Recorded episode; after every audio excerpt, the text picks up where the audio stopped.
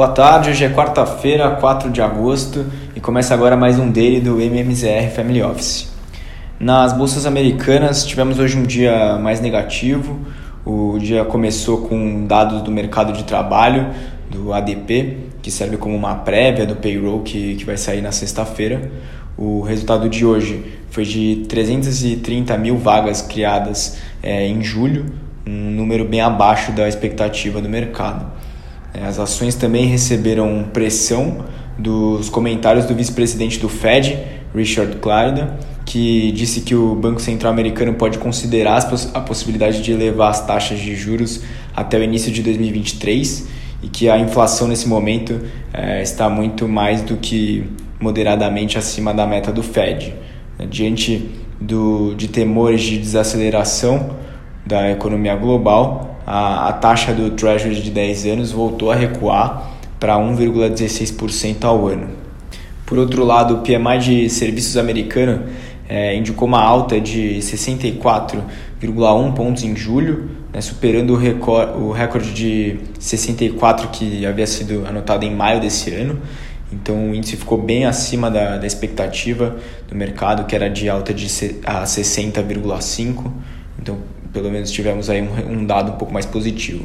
O S&P 500 fechou em queda de 0,46 no dia, o Dow Jones caiu quase 1% e o Nasdaq teve uma alta ligeira de 0,13.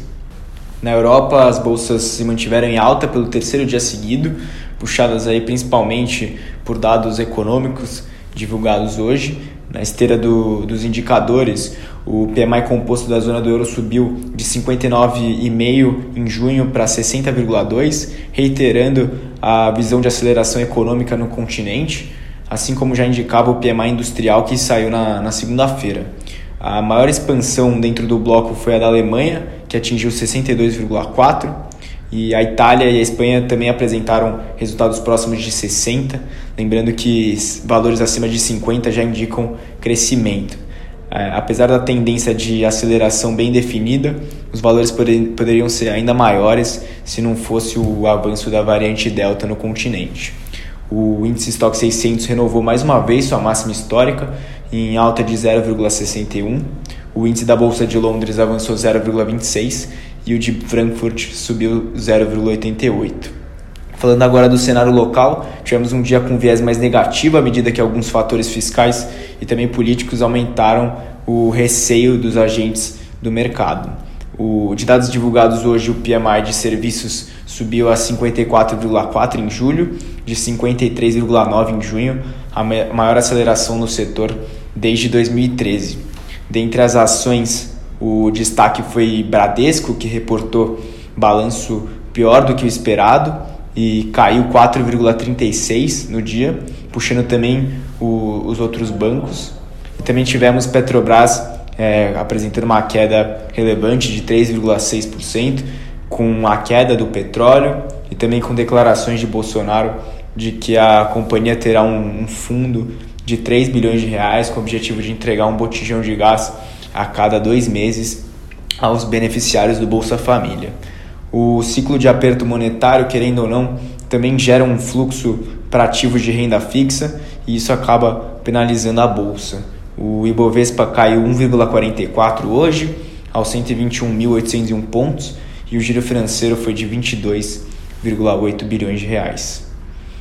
Na parte de juros, tivemos, um, tivemos pouca movimentação hoje, já que o mercado aguarda a decisão é, de juros do Copom que sairá hoje à noite. As taxas do DI futuro ficaram bem próximas da estabilidade no dia, mas o mercado já havia embutido bastante prêmio em toda a sua extensão desde o início da semana. Sobre a decisão de hoje, mais de 80% dos agentes acreditam em alta de 1% na Selic. Falando do câmbio, esse sim já apresentou maior volatilidade no dia, com base nas declarações, principalmente do Fed vindo do exterior, que, que puxaram a alta do, do dólar frente ao real e ele subia no início da tarde, mas o Banco Central divulgou o fluxo cambial de julho e houve um fluxo expressivo de entrada de dólar no país. A entrada líquida no mês passado foi de 831 milhões de dólares, sendo que na semana passada o fluxo cambial foi positivo em 1,6 bilhão Então, logo após a divulgação, o dólar recuou e fechou o dia em queda de 0,15 aos R$ 5,18. Esses foram os destaques do dia e até amanhã.